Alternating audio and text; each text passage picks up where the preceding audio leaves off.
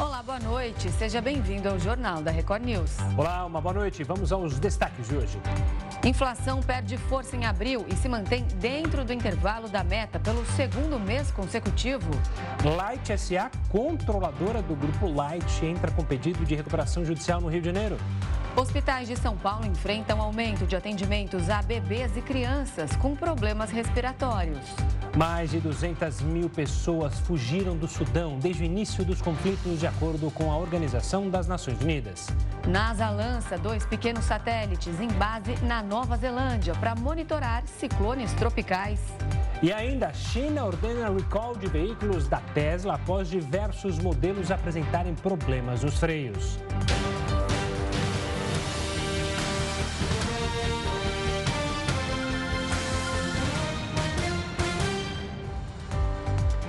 O ex-ministro da Justiça e ex-secretário de Segurança Pública do Distrito Federal, Anderson Torres, não irá firmar um acordo de delação premiada na investigação sobre os atos de 8 de janeiro. Essa informação foi revelada pela defesa de Torres nesta sexta-feira. O repórter Matheus Scavazini acompanha o caso e traz todos os detalhes ao vivo, direto de Brasília. Boa noite, Matheus. O que mais o advogado do ex-ministro disse? Boa noite para você, Renata, Gustavo, boa noite a todos. É, realmente a defesa de Torres é, afirmou que não existe a possibilidade de fechar um acordo de delação premiada, mas que o ex-ministro vai colaborar com as investigações. Os advogados ainda disseram que colocam à disposição da Justiça os sigilos bancário e telefônico do ex-ministro de Anderson Torres. Torres é investigado por suspeita de omissão nos atos de vandalismo do dia 8 de janeiro aqui em Brasília e enquanto era secretário, à época ainda, é, de Segurança Pública aqui do Distrito Federal. Ele foi preso no dia 14 de janeiro e deixou a prisão nessa quinta-feira, quase quatro meses depois. Durante o período preso, a Polícia Federal chegou a pedir as senhas do celular de Torres para fazer uma perícia na nuvem, né, no servidor que ele guardava arquivos, mas a PF não conseguiu ter acesso a essas informações. A defesa alegou que Torres não passou as senhas corretas e que, e algo que é, a, a, defesa alegou que Torres não passou as senhas corretas, algo diferente, já que um tempo atrás eles haviam dito que essa possibilidade existia, já que Torres passava por um problema psicológico, por ter ficado muito tempo preso e isso estava afetando a saúde dele. Desde ontem, Anderson Torres está com tornozeleira eletrônica e não pode sair de casa à noite e nem aos finais de semana. Também fica afastado do cargo de delegado da Polícia Federal e está proibido de usar redes sociais. O ex-ministro da Justiça teve a liberdade provisória autorizada pelo ministro do STF, Alexandre de Moraes. Renata, Gustavo.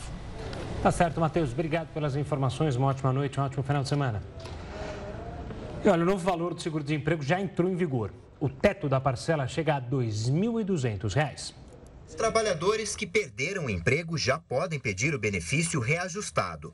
O aumento acompanha a valorização do salário mínimo. Com isso, o mínimo das parcelas será de R$ 1.320, enquanto o teto será de R$ 2.230,97. O seguro-desemprego é um benefício previsto na Constituição Federal e tem como objetivo auxiliar o trabalhador que foi demitido sem justa causa. De acordo com dados do Ministério do Trabalho e Emprego, no primeiro trimestre deste ano, o número de pedidos do benefício chegou a 1,8 milhão em todo o país. Depois da solicitação, o tempo para o valor ser liberado para o trabalhador demitido varia entre 31 e 60 dias. Quem trabalhou no mínimo seis meses com carteira assinada e foi demitido tem direito a três parcelas. Já quem comprovar que trabalhou entre 12 e 23 meses recebe quatro parcelas. E os trabalhadores que tiveram a carteira assinada por mais de 24 meses antes da demissão podem ganhar cinco parcelas. Para receber o seguro-desemprego, é necessário atender a alguns critérios, como ter sido dispensado sem justa causa, estar desempregado no momento que fizer o requerimento, ter recebido o salário de pessoa jurídica ou pessoa física inscrita no SEI, não ter renda própria para o sustento da família, não ser beneficiário de prestação continuada da Previdência Social, com exceção da pensão por morte ou auxílio acidente. O cálculo do valor da parcela do benefício é feito com base na média salarial dos últimos três meses antes de deixar o emprego. Cada faixa salarial tem uma regra específica. Pessoas com salário médio de até R$ 1.968,37 devem multiplicar o valor por 0,8. Para quem recebe o salário médio entre R$ 1.968,37 e R$ 3.280,93, o valor deve ser multiplicado por 0,5 e depois somar R$ 1.574,69. Já trabalhadores que recebem acima de R$ 3.280,93 centavos recebem o teto do seguro-desemprego, de R$ 2.230,97. O pedido do benefício pode ser feito pelo aplicativo Carteira de Trabalho Digital, pelo portal gov.br ou diretamente nas unidades de superintendências regionais do trabalho. O coordenador do Grupo de Trabalho da Reforma Tributária na Câmara, o deputado Reginaldo Lopes, vai pedir a prorrogação de 20 dias no prazo para fechar o texto. Por causa do pedido, a entrega do relatório deve ficar para a primeira semana de junho. E o deputado Aguinaldo Ribeiro terá mais alguns dias para fechar o documento. O pedido de adiamento para a entrega do texto ainda não está formalizado. O parlamentar deve se encontrar com o presidente da Câmara, Arthur Lira, na próxima semana para fazer essa solicitação. E a inflação perdeu força em abril e se manteve dentro do intervalo da meta pelo segundo mês consecutivo. Mas a previsão é que ela volte a crescer nos próximos meses. Segundo dados divulgados pelo IBGE nesta sexta-feira, a inflação oficial brasileira subiu 0,61%, um recuo em comparação aos 0,71% registrados em março. Com a segunda desaceleração consecutiva, o IPCA acumula alta de 4,18% em 12 meses.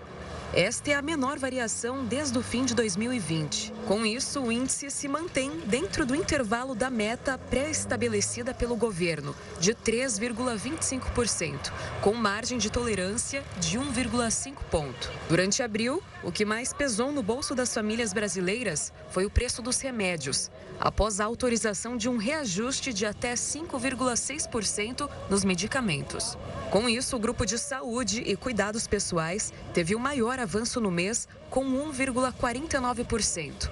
Já os planos de saúde avançaram 1,2% no mês. Outro impacto para a alta do IPCA veio do grupo de alimentação e bebidas, que subiu 0,71%, com colaboração das refeições em domicílio. O maior aumento foi no preço do tomate, com mais de 10%, enquanto a cebola teve a maior queda, com um recuo de 7%. Apesar da recente queda na inflação, o Banco Central avalia que a chance de o índice fechar o ano dentro da meta é de apenas 17%. Já os analistas do mercado financeiro acreditam que o IPCA encerre 2023 com alta de 6%. Nós continuamos a falar sobre o atual patamar da inflação e como o índice deve se comportar nos próximos meses com Alexandre Chaia, ele é economista e professor de finanças do INSPER. Boa noite, professor. Seja muito bem-vindo ao Jornal da Record News. Bom, como a gente viu agora na matéria, a gente teve um recuo, então, da inflação aí no mês de abril. A gente fica esperançoso, falar, será que vai continuar com essa tendência de queda? Mas não é isso que dizem os, os economistas. A inflação vai aumentar e se sim, por quê? Então, na verdade, a tendência de queda, a inflação vai continuar nesse patamar. Ela não deve ter grandes aumentos, inclusive deve até ficar um pouco mais baixo, porque você está tendo aí o, o, já uma super safra que vai ajudar os commodities a caírem de preço. No mercado internacional, as commodities estão caindo. Você também vai ter é, a gasolina, que aqui dentro está mais cara do que fora do Brasil, provavelmente vai acabar pressionando também a reduzir um pouco a inflação. O problema é que no ano passado, nessa época entre junho, maio, maio, junho, agosto, é, o governo federal, o que, que ele fez? Ele fez aquele corte de impostos na, na, na gasolina. Isso fez com que tivesse três meses de deflação. A gente tinha três meses passados onde a inflação ficou negativa. E o que vai acontecer é que vai sair essa inflação negativa, vai entrar uma inflação positiva. Mesmo a inflação se mantendo num patamar baixo, como você vai trocar um menos 1% por uma coisa então mais 0,40, 0,50, a tendência é que isso volte a subir a inflação. Então ela caiu, está caindo a 4,18, vai, vai, provavelmente deve cair um pouco mais, 4,10, e aí a partir daí ela volta a subir por conta dessa desse processo de formação, que vai começar a sair um número negativo e entrar um número positivo para formar o preço. Professor, uma boa noite da minha parte também. É, o resultado apresentado hoje, essa expectativa de um aumento na inflação, pode alterar a política econômica do Banco Central? É, a gente pode haver, voltar a ver aumento na taxa de juros? É, deve continuar no mesmo patamar? É, se falava muito sobre a possibilidade, bem verdade, por causa da pressão do governo, de uma redução. Essa redução está no horizonte ou o resultado é, de hoje pode minar essa redução? Então, a, primeiro que a inflação ela veio acima do que era esperado, a expectativa do mercado era 0,55, veio um, muito pouco acima, são alguns erros, ou teve um aumento maior que o governo concedeu no parte de remédio, plano de saúde, teve uma demanda um pouco do alimento em casa, isso tudo acabou gerando um, esse erro, que é um erro normal, meio 0,05% a mais ou a menos, não vai impactar no, no, na meta do Banco Central. O Banco Central está preocupado muito mais com uma inflação é, bem acima desses, desses erros pequenos que acontecem. Isso para o ano que vem, primeiro, o Banco Central não se preocupa mais com a inflação desse desse ano. A inflação desse ano já está mais ou menos estruturada, o mercado tem trabalhado é na faixa de 6%, porque ele está fazendo essa conta. A expectativa de inflação vai continuar nesse patamar, 0,60, 0,50, um mês um pouco mais, um mês um pouco menos, mas como vai sair esses números negativos, a tendência é que isso volte a subir. Então, o Banco Central já sabia disso, ele, ele não olha mais para isso. O que ele está preocupado é com como vai ser a inflação em 24. É, e a tendência no mundo, como o mundo está é, desacelerando a economia mundial. É, de alguma forma, a pressão sobre commodities, a China desacelerando o consumo, é, vai diminuir a pressão de commodities, a super safra que o Brasil vai tendo, vocês até como falaram, vai ter uma super safra de alimentos, é, o preço das commodities estão caindo, soja, milho, está tendo problema de queda de preço, a tendência é que a inflação comece a se comportar melhor em 24.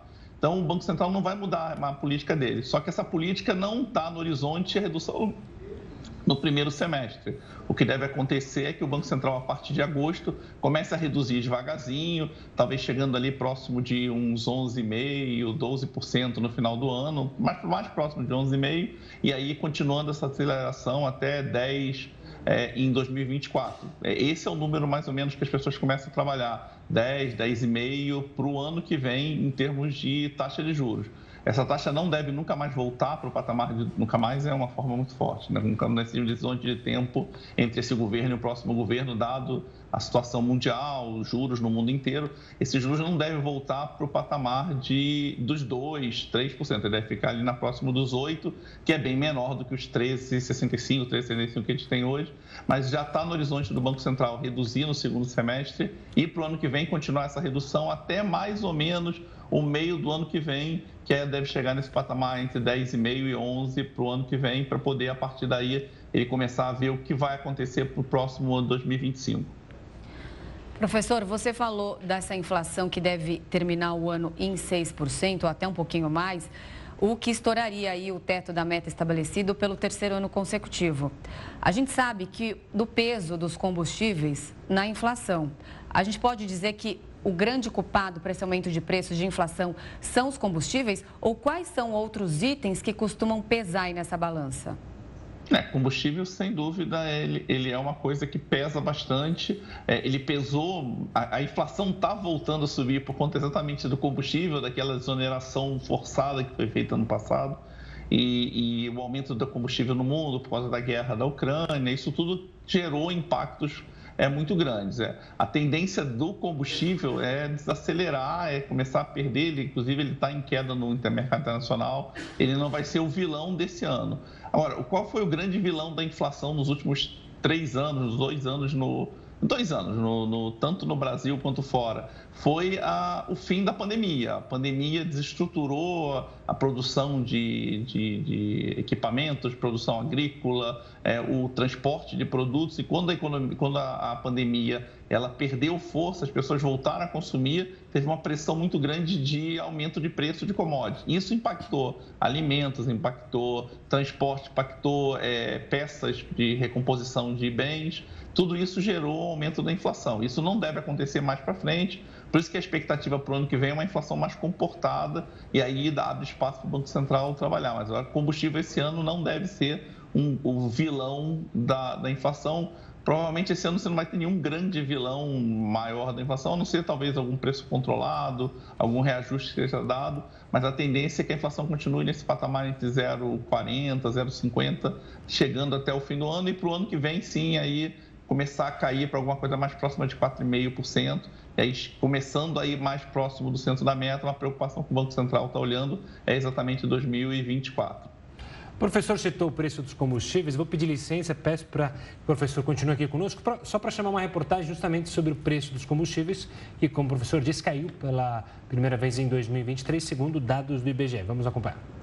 O preço dos combustíveis automotivos recuou 0,44% no mês de abril. Essa foi a primeira queda desde dezembro do ano passado, de acordo com dados publicados nesta sexta-feira pelo Instituto Brasileiro de Geografia e Estatística. A variação negativa foi puxada pelos valores mais baixos cobrados pelo óleo diesel, pelo gás veicular e pela gasolina. Por outro lado, o etanol está mais caro para o consumidor. O resultado ocorreu após o avanço superior a 7% do preço dos combustíveis no mês de março. Já a redução no preço da gasolina, especificamente, surgiu após o produto disparar 8,3% no mês de março.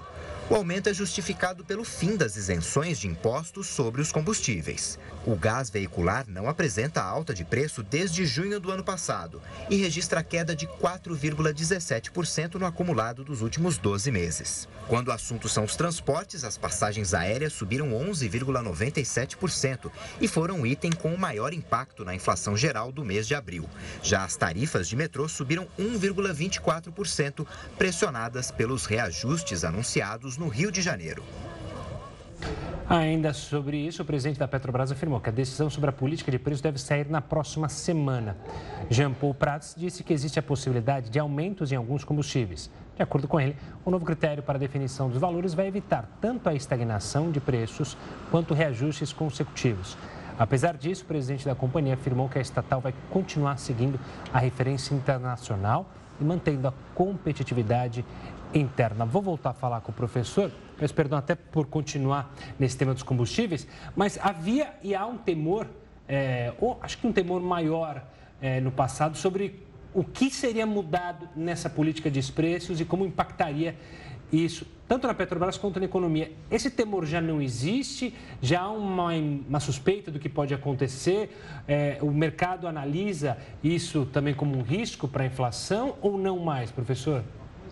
Vamos lá, são vários assuntos diferentes, né? Primeiro, em relação à Petrobras, quer dizer, o, o, o que aconteceu foi uma pressão muito mais do governo anterior e, e na virada por conta desse, desse, desse fato negativo, o combustível, sem dúvida, ele acaba impactando a, a, classe média, impactando os formadores de opinião, e de alguma forma isso, nenhum governo, de direita, de esquerda, de centro, ele gosta de ter contestação. Então, a gasolina estava pressionada no mundo e as pessoas queriam influenciar o preço da Petrobras.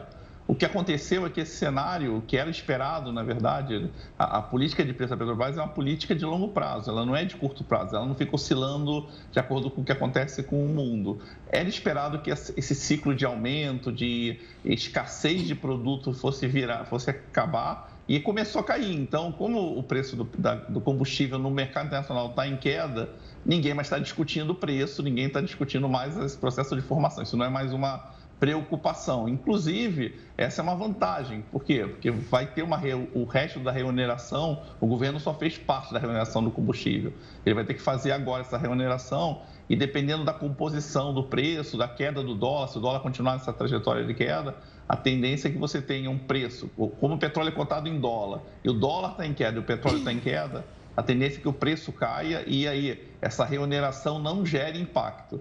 Outro ponto que foi colocado também, que é importante, é que o, o etanol aumentou de preço, mas o etanol aumentou de preço porque a gente teve um período chuvoso muito grande no Sudeste, que é o grande produtor de etanol. Então, o que, que vai acontecer? Como está entrando agora no período de mais seca, vai ser mais fácil colher cana-de-açúcar. Então, o etanol, o próprio CPEA já falou, é, que ela já chegou no, no pico de preço de alta e já está começando esse processo de queda. Então, aproveita nas próximas semanas, o etanol, que foi um vilão no combustível nesse, nesse período agora, ele deve começar a cair. Então, acho que a Petrobras não vai mudar mais a política de preço, deve vir com uma coisa bem em linha com o que ele está falando. O presidente falou: ó, vamos continuar seguindo a tendência do preço internacional, até porque nesse momento o preço internacional está sendo positivo para o governo de plantão, isso seria tanto se o Bolsonaro tivesse continuado, como um outro governante ia falar, não, agora que o preço está tá controlado, que não está tendo grandes saltos, não vamos mexer, porque a gente, além de brigar com o mercado, a gente não vai trazer benefício nenhum, eu não vou poder reduzir a gasolina muito mais. Então, é, não tem essa, essa preocupação mais do mercado com o Petrobras, mas ela continua sendo desvalorizada, por porque esse, o, o, governo do PT é um governo mais estatizante, então a tendência dele é ter mais é, influência sobre a política das empresas estatais e com isso você sabe que no momento adverso que possa gerar algum fator não popular para esse governo, ele vai querer mexer também na política de preço. Mas é, a, a, nesse momento, essa pressão, essa preocupação com o preço e com o lucro da Petrobras, ele diminuiu bastante, mas não diminuiu a incerteza sobre como o governo vai agir perante a, a empresa. Nós acabamos de ouvir Alexandre Chaia, economista e professor de finanças do INSPER. Professor, muito obrigada pela entrevista. Boa noite, um ótimo fim de semana. Boa noite, vocês também. Obrigado, professor. Até logo. E o governo federal sancionou uma lei que libera mais de 7 bilhões de reais para o pagamento do piso nacional da enfermagem. O governo sancionou a lei que libera 7,3 bilhões de reais para o pagamento do piso nacional para a categoria. O texto foi publicado nesta sexta-feira no Diário Oficial da União. O projeto foi aprovado pelo Congresso em abril e destina recursos ao Ministério da Saúde, que vai repassar os valores para estados e municípios. A lei prevê o pagamento de R$ 4.750 para enfermeiros, R$ 3.325 para técnicos de enfermagem e R$ 2.375 auxiliares de enfermagem e parteiras. Os valores serão pagos em todo o país por serviços públicos de saúde e hospitais filantrópicos e privados que atendam a pelo menos 60% de pacientes do Sistema Único de Saúde. Mesmo com a liberação dos 7,3 bilhões de reais, a Confederação Nacional de Municípios afirma que o montante ainda não é o suficiente. Cálculos da entidade mostraram que o impacto só para os municípios é de 10,5 bilhões no primeiro ano. Além disso, a Confederação questiona a divisão dos recursos entre estados e municípios. E a primeira vacina contra a Covid 100% brasileira apresentou bons resultados durante testes. Dados preliminares da primeira fase de testes indicam que a vacina Spintec não apresentou problemas de segurança com os voluntários e tem potencial para gerar uma resposta imunológica ao vírus causador da doença. Os dados estão em análise pelos pesquisadores e devem ser apresentados este mês para a Anvisa. A expectativa é que a fase 2 comece no início de junho, com 372 voluntários. O imunizante foi desenvolvido pela Universidade Federal de Minas Gerais e pela Fiocruz. Ela é considerada 100% nacional porque não depende da transferência de tecnologia e nem de importação. E o Supremo Tribunal Federal marcou para a próxima semana o julgamento que pode alterar as regras relacionadas à demissão sem justa causa. Esse processo dura mais de 25 anos já. Um assunto para Heródoto Barbeiro. Heródoto, boa noite. Essa alteração pode provocar uma confusão aí na demissão sem justa causa do empregado? Seria o fim da demissão sem justa causa? Explica pra gente. Olha, Renata, a confusão, na verdade, é na divulgação. Qual é a confusão? Confusão é o seguinte: como você lembrou, esse decreto foi assinado pelo Fernando Henrique Cardoso em 1997, portanto, 25 anos. É o seguinte: o Brasil faz parte da Organização Internacional do Trabalho. Tem uma cláusula lá que fala a respeito da demissão sem justa causa. Na época, o presidente assinou um decreto e tirou essa cláusula do acordo com o Brasil. Bom, aí entraram no Supremo Tribunal Federal e a causa vem rolando há 25 anos se o Brasil, ou perdão, se o presidente pode ou não tirar o Brasil de um acordo internacional sem a participação do Congresso Nacional. É isso que está sendo discutido. Mas, mas espera um pouquinho. Então, por que, que surgiu essa questão do sem justa causa? Porque lá nesse, nesse artigo da OIT, Organização Internacional do Trabalho, fala realmente da segurança do empregado. Mas por que, que não altera e por que, que não mexe com a lei brasileira?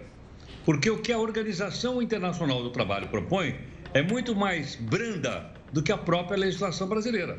A legislação brasileira, ela, ela, ela, ela, ela dá muito mais apoio do que a própria Organização Internacional do Trabalho. Então, vamos lembrar o seguinte: é, suponha, por exemplo, que uma empresa compra uma máquina nova.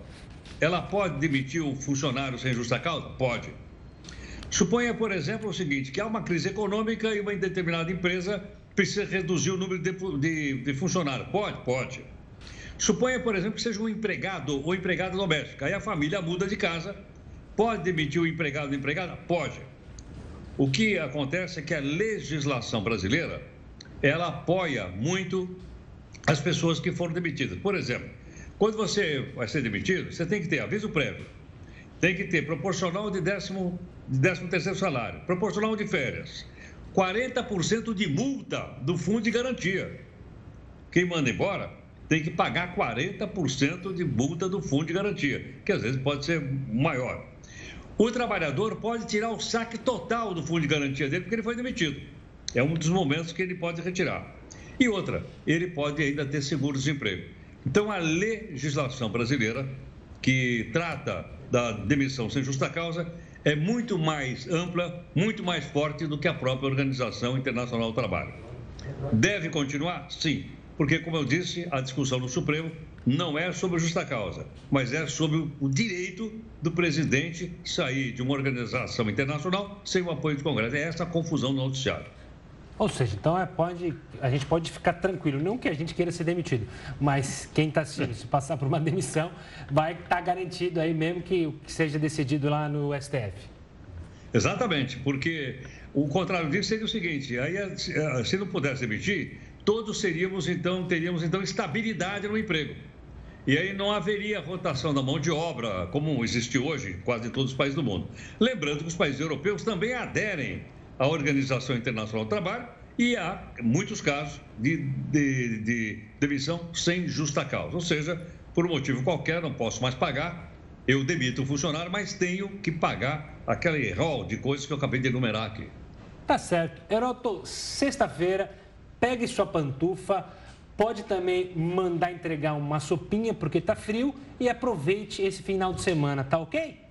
Tá ok, porque a temperatura aqui na, minha, na minha região aqui está 13 graus nesse momento. Ah, o friozinho chegou e está chegando cada vez mais. Heroto, um ótimo final de semana, até segunda. Tchau para vocês. Tchau, bom fim de semana. Obrigado. Tchau, tchau. E olha, os professores e funcionários da área administrativa da rede estadual de ensino do Rio de Janeiro decidiram entrar em greve por tempo indeterminado a partir já da próxima quarta-feira. Mais de mil profissionais de educação compareceram hoje a uma assembleia para debater a decisão. A categoria aprovou também a realização de uma nova assembleia na quinta. Em seguida, será feita uma passeata rumo ao Palácio Guanabara, sede do governo estadual. A categoria reivindica a implementação do piso nacional do magistério para os docentes e o piso dos funcionários administrativos, tendo como referência o salário mínimo nacional. E a Light SA, controladora do Grupo Light, entrou com um pedido de recuperação judicial. A empresa cita dívidas de cerca de 11 bilhões de reais. O pedido foi feito em caráter de urgência, porque, segundo o documento emitido pela empresa, os desafios oriundos da atual situação econômico-financeira da companhia e de algumas de suas subsidiárias se mantêm e vêm se agravando. O pedido à Justiça do Rio de Janeiro ocorre apesar da existência de lei que impede as concessionárias de serviços públicos de energia elétrica de recorrer aos regimes de recuperação judicial ou extrajudicial. Além do pedido de recuperação judicial realizado pela Light, credores da Marisa também pediram a falência da empresa devido às dívidas que somam mais de 800 milhões de reais. Sobre esses pedidos e essas duas situações, a gente conversa agora com o professor da Escola de Direito do Rio de Janeiro da Fundação Getúlio Vargas, Gustavo Cló. Professor, uma ótima noite. Eu queria começar, e antes de mais nada, obrigado pela participação, justamente com a questão da Light.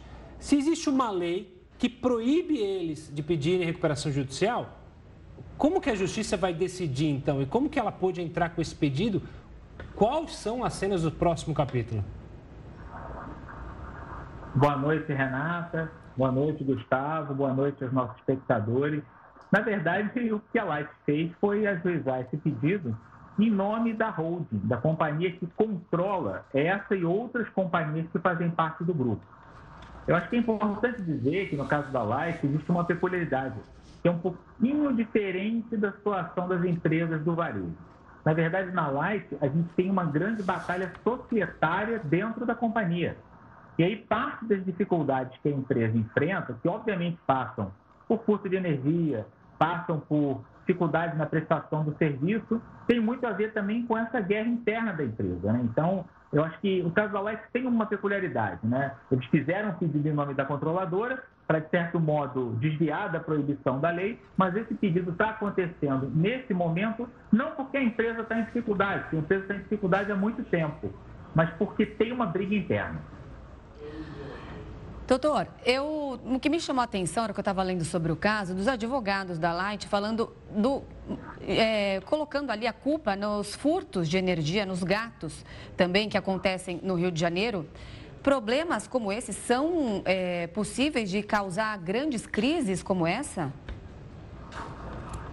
Olha, sim. Hoje, uh, no caso da Light, furto de energia corresponde a mais de 50% uh, da energia que a Light distribui. Então, realmente é algo muito grave, né? algo de enorme, enorme monta, enorme peso. Existem áreas do município do Rio de Janeiro que não são controladas pelo Estado, são áreas uh, nas quais existem milícia, tráfico de drogas, e nessas áreas uh, a energia elétrica é distribuída de graça ou com pagamento que é feito a esses grupos paralelos ao Estado.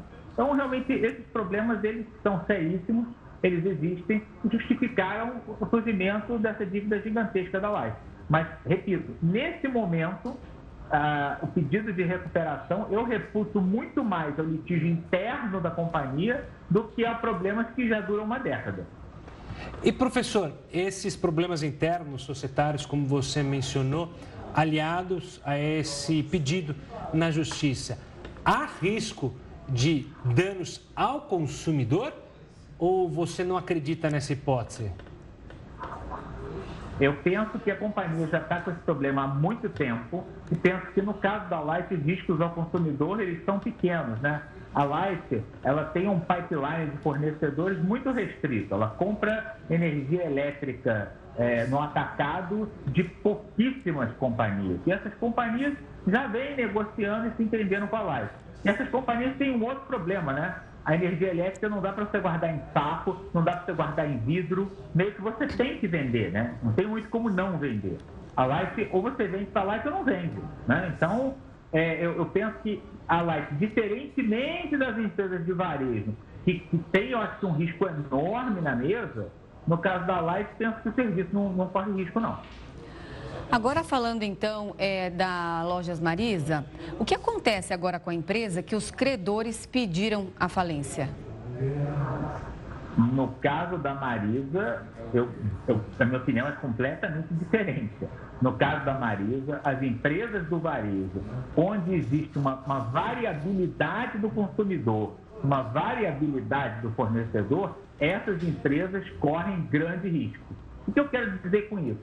Quem produz roupa, produz sapato, pode vender para Marisa, pode vender para outra rede. Quem compra roupa, compra sapato, pode comprar na Marisa, pode comprar em outro lugar.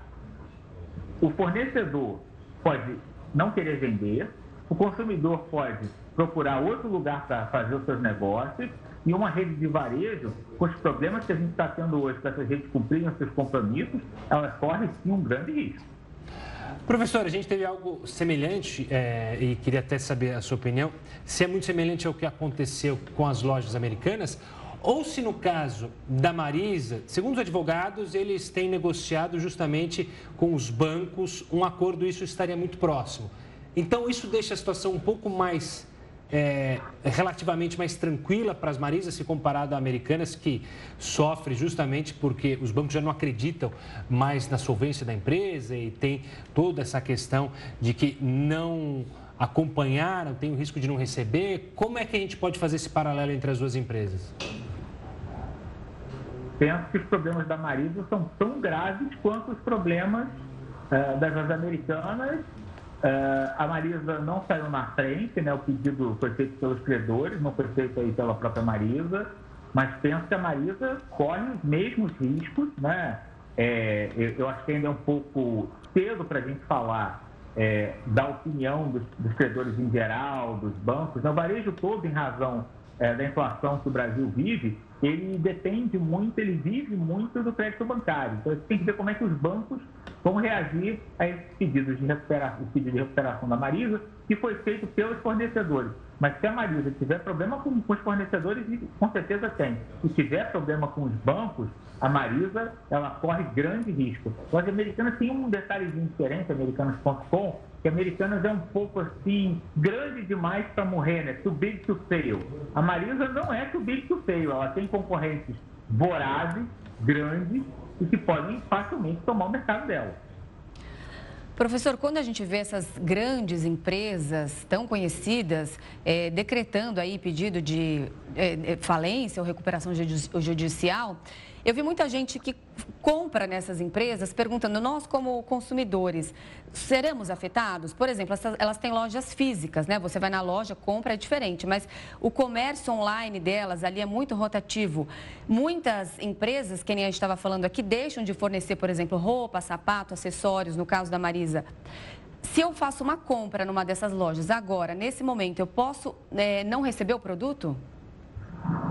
No caso da Marisa, penso que a chance é muito pequena, porque, é, na verdade, a gente tem um produto com ticket mais baixo, é, a gente tem roupa, normalmente existe estoque, é um pouco diferente da crise da Americanas com os eletrônicos, né? A imprensa toda noticiou que as lojas americanas estão muito desabastecidas de eletrônicos, os eletrônicos têm um ticket alto, né? São equipamentos muito caros, um celular pode custar 15 mil reais, e se não pagar, não entrega, né?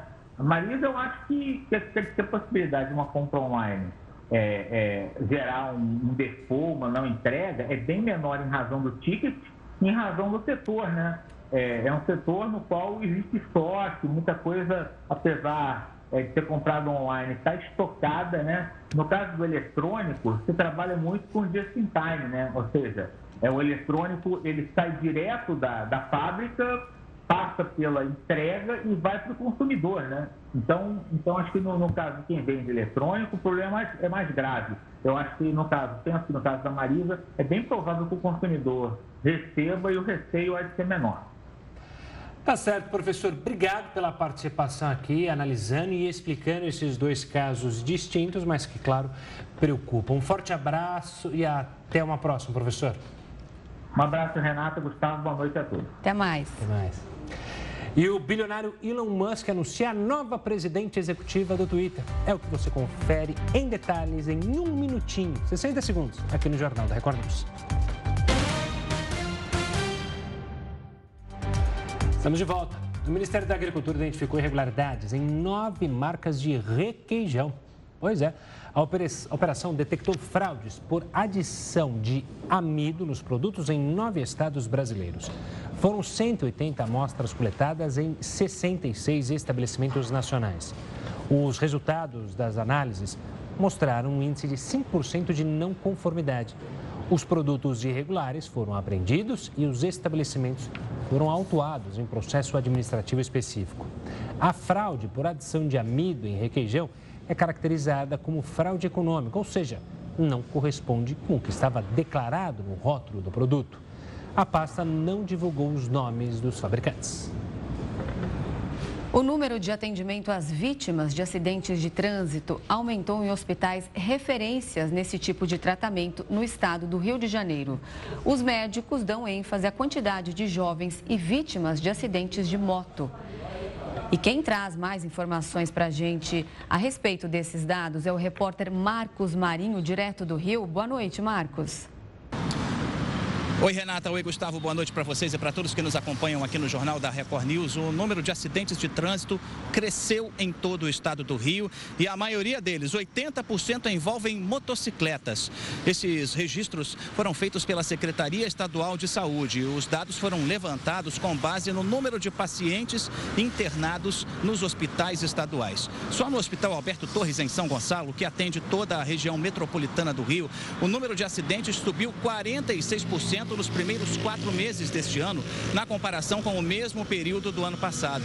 De janeiro a abril deste ano, foram 2.804 acidentes contra 1.901 registros no mesmo período do ano passado. Já no Hospital Alberto Chabo, que fica em Araruama e atende nove municípios da região dos Lagos, o número de acidentes, o número de pacientes que sofreram acidentes também dobrou. A situação é muito complicada em todo o estado do Rio de Janeiro. E outro dado que chama a atenção: na maioria dos casos, as vítimas são menores de idade. Eu volto com vocês aí no estúdio. Obrigado, Marcos. E o bilionário Elon Musk confirmou que Linda Iacarino vai ser a nova CEO do Twitter. O anúncio foi feito por meio de uma publicação na conta pessoal de Elon Musk. O bilionário afirmou que Linda vai focar em operações de negócios, enquanto ele cuidará da parte de design e de novas tecnologias. Linda era presidente da NBC Universal. Ela deixou a empresa para assumir o cargo no Twitter. Elon Musk ainda afirmou que assim que Linda estiver pronta, eles vão abrir um espaço para os usuários da plataforma enviarem perguntas. Cerca de 200 mil pessoas já fugiram do Sudão desde o início dos conflitos internos no mês passado. Segundo um porta-voz da ONU, dezenas de milhares de sudaneses já fugiram para países vizinhos. Desde o dia 16 de abril, vários confrontos entre paramilitares e forças do governo acontecem na capital do país, Khartoum. Os conflitos se espalharam também por outras partes do país africano. Os combates são resultado de meses de tensão entre dois líderes militares rivais. As Forças Armadas do Sudão e as Forças de Apoio Rápido trocam constantes acusações sobre quem provocou o conflito. Hospitais de São Paulo enfrentam aumento de atendimentos a bebês e crianças com sintomas de doenças respiratórias. É o que a gente fala já já aqui no Jornal da Record News. Olha só, os hospitais de São Paulo enfrentam um expressivo aumento de atendimentos a bebês e crianças com sintomas de doenças respiratórias. O causador da maioria das infecções é o vírus sincicial respiratório, também conhecido pela sigla VSR. Por causa do aumento das doenças respiratórias em crianças até 12 anos, a lotação das UTIs pediátricas na rede pública de saúde de São Paulo está se esgotando. Na terça-feira, 87% dos 124 leitos disponíveis na rede municipal da capital estavam ocupados e 70% desse percentual eram de crianças vítimas de doenças respiratórias, segundo a Secretaria Municipal de Saúde saúde. Na rede estadual paulista, que conta com 888 leitos de UTIs e unidades de terapia semi-intensiva pediátrica, a taxa média de ocupação na quarta-feira era de 72,07% para hospitais de administração direta e de 75,64% para hospitais geridos por organizações sociais de saúde, segundo a Secretaria Estadual. Ainda conforme a pasta, apenas em janeiro e fevereiro deste ano, cerca de 14 mil crianças foram internadas com diagnóstico de doenças respiratórias. O boletim Infogripe, pesquisa semanal divulgada pela Fiocruz, constatou que no período de quatro semanas, encerrado em 22 de abril, 48,6% dos casos de síndromes respiratórias agudas graves, com resultado laboratorial positivo, foram causadas pelo vírus sincicial respiratório, enquanto o coronavírus causou 29,5% das doenças. O Ministério da Saúde liberou a aplicação da vacina contra a gripe para toda a população. A medida vale a partir da próxima segunda-feira. A partir desta data, qualquer pessoa com idade igual ou superior a seis meses pode receber o imunizante. Até então, a vacina estava disponível somente para os grupos prioritários. Na decisão, a pasta levou em conta a baixa cobertura vacinal entre essa parcela da população. A imunização contra a influenza teve início no dia 10 de abril e vai até o fim de maio. A oferta das doses depende do estoque de cada estado. Segundo o governo, o objetivo é que 90% dos brasileiros recebam a vacina. O desmatamento na Amazônia caiu 68% em abril deste ano e ficou abaixo da média histórica para o mês. Segundo o relatório do Instituto Nacional de Pesquisas Espaciais, 328 quilômetros quadrados foram destruídos na Amazônia brasileira em abril. O total representa uma queda de 68% em comparação aos 1.026 quilômetros quadrados atingidos no mesmo mês de 2022. Além disso, o número ficou abaixo da média histórica de 455 quilômetros quadrados, iniciada em 2016. O resultado é o melhor desde o início do governo Lula. Em janeiro, houve queda de 61%, mas em fevereiro, a alta foi de 62%, enquanto em março teve um avanço de 14%. O presidente assumiu o poder com a promessa de fazer da preservação da Amazônia uma prioridade e acabar com o desmatamento ilegal até 2030. Nos primeiros meses, reativou políticas ambientais, retornou com a demarcação de territórios indígenas e buscou recursos internacionais para o Fundo Amazônia, criado em 2008 para preservar a floresta. O Reino Unido prometeu mais de 100 milhões de dólares para o fundo, enquanto o presidente dos Estados Unidos, Joe Biden, anunciou a doação de 500 milhões de dólares. A medida do líder americano ainda precisa ser aprovada pelo Congresso do país. A NASA lançou dois pequenos satélites para monitorar a ocorrência de ciclones tropicais. Os equipamentos partiram de uma base da Nova Zelândia carregados por um foguete da empresa norte-americana Rocket Lab. Eles são capazes de acompanhar mudanças de umidade, temperatura e precipitação a cada hora. Essa característica representa um avanço, já que até então as máquinas conseguiam avaliar as condições atmosféricas de seis em seis horas. Uma nova espaçonave será lançada em duas semanas com mais dois satélites do tipo. O projeto acontece em um momento oportuno, isso porque a temporada de furacões no Atlântico tem início em junho. Brasileiros residentes em outros países precisam ficar atentos na hora de doar sangue. A gente explica isso já já aqui no Jornal da Record News. E olha só, brasileiros que estão em outros países precisam ficar atentos na hora de doar sangue. Isso porque em alguns locais a prática proibida para brasile... é proibida para brasileiros pela legislação local. A medida que alguns países tomam de proibir que os brasileiros e sul-americanos doem sangue segue uma diretriz da própria Organização Mundial da Saúde. A recomendação da OMS diz que se o indivíduo, a mãe ou a avó materna nasceram na América do Sul ou Central, deve ser excluído permanentemente da doação de sangue, a menos que um teste certificado de anticorpos T-Cruze esteja disponível. O motivo para a proibição é o risco de doença de Chagas, causada por um protozoário que é transmitido a partir da picada e do contato com as fezes do inseto, conhecido popularmente como barbeiro. Em 2006, o Brasil chegou a receber um certificado de eliminação da transmissão, mas a doença reapareceu em 2018 quando foram detectados diversos casos no Pará. Segundo Renato Cunha, hematologista e líder do programa de terapia celular, hoje cerca de 3 a 4 milhões de pessoas têm o diagnóstico da doença no país. No caso da doença de Chagas, estima-se que no Brasil a gente tem em torno de 3, 4 milhões de pessoas com esse diagnóstico. Embora o Brasil tenha recebido em 2006 o certificado da OMS é, de erradicação da doença de transmissão, Existem relatos após esse período de ocorrências por via oral, como, por exemplo, é, alimentos contaminados, como o, o açaí e a cana-de-açúcar. Além da Irlanda, Austrália e Singapura também consideram os sul-americanos não elegíveis para a doação de sangue tanto no sistema público quanto no sistema privado. Para o hematologista do Instituto Goiano de Oncologia e Hematologia, Ferdinando César Ribeiro, a melhor abordagem que o Brasil pode fazer com relação à doença de Chagas é um melhor controle interno da doença, para evitar que novos casos surjam no país. O Brasil ele pode agir no sentido de melhorar a, o controle da doença no nosso território. Então, a melhoria das condições de moradia, é, informação às pessoas que vi, vivem em áreas endêmicas onde há a, a, presença de barbeiro, o controle do vetor em áreas é, é, habitadas onde encontram esse inseto.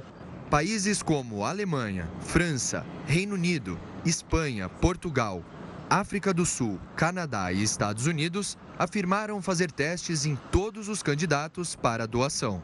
Então, essa questão da doença de Chagas, para o brasileiro que mora fora e deseja doar sangue, o que pode ser, na verdade, realizado são testes. Então, são exames de sangue, a própria Organização Mundial de Saúde ela tem os seus critérios, então são pelo menos três testes e eles estando negativo, aquela pessoa recebe um certificado e ela vai poder sim doar sangue. No Brasil, também há restrições a doadores estrangeiros e até mesmo a brasileiros que tenham vivido por determinado período na Europa. O motivo é a doença da vaca louca, que ficou conhecida nos anos 1980 e 1990 após um surto registrado no Reino Unido. A doença da vaca louca é letal e está ligada ao consumo de carne contaminada que carrega a proteína chamada prion, que causa danos cerebrais ao matar neurônios. O governo dos Estados Unidos revogou o Título 42. Isso significa que a política de imigração do país voltou a ser do jeito que era antes da pandemia. Mas as autoridades reforçam que as fronteiras do país não estão abertas. O título 42 foi solicitado pelo ex-presidente Donald Trump. Essa é uma política sanitária que acelera etapas demoradas para processar imigrantes. Na época gerou muita polêmica, já que autoridades podiam expulsar os estrangeiros e enviá-los de volta aos países de origem. De acordo com dados da Alfândega e Proteção de Fronteiras dos Estados Unidos, quase 3 milhões de pessoas foram expulsas da fronteira com o México desde o início do Título 42. O governo Biden usou como promessa de campanha a revogação do Título 42 por considerar essa uma norma é, que viola os direitos humanos e as leis internacionais. Já o Título 8, que vigorava antes da pandemia, permitia que as pessoas alegassem que sofrem riscos de tortura ou de integridade física caso retornem aos países de origem. E por isso devem ser ouvidas por um juiz americano para ficar nos Estados Unidos. Existe um porém. O título 8 também permite que os agentes de imigração deportem imediatamente as pessoas e elas também ficariam impedidas de retornar para os Estados Unidos por cinco anos, caso não consigam apresentar a documentação necessária para ficar em território estadunidense. Por conta disso e por conta de não apresentar mais políticas e soluções para o problema migratório, o governo Biden tem sido acusado por organizações de defesa de direitos humanos e de direito dos migrantes de não cumprir as suas promessas de campanha. Nessa nova fase do Título 8, um conjunto de regras foi estipulado para evitar travessias ilegais. Centros regionais de imigração foram abertos em países como Guatemala e Colômbia para que pessoas sejam recepcionadas antes de irem aos Estados Unidos.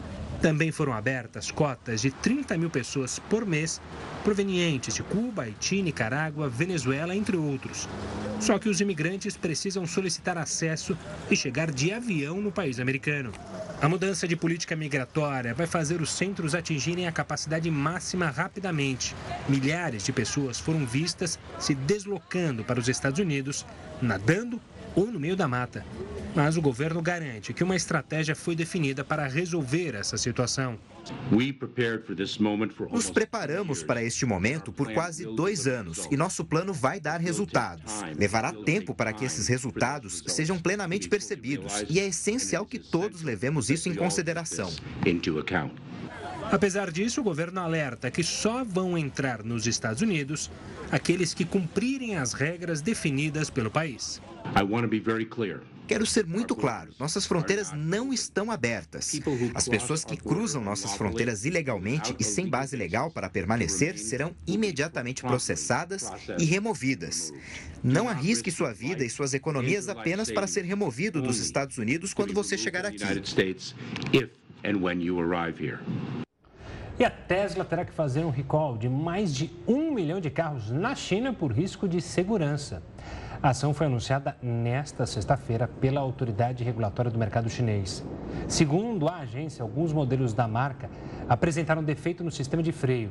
Com isso, o órgão informou que o automóvel poderia deixar de mostrar um alerta se o motorista pressionasse o acelerador com força por um longo período, o que aumentaria a chance de colisão.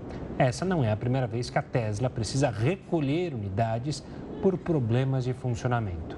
Em março, a empresa fez o recall de mais de 2.600 veículos na China, porque os capôs poderiam abrir com o automóvel em movimento.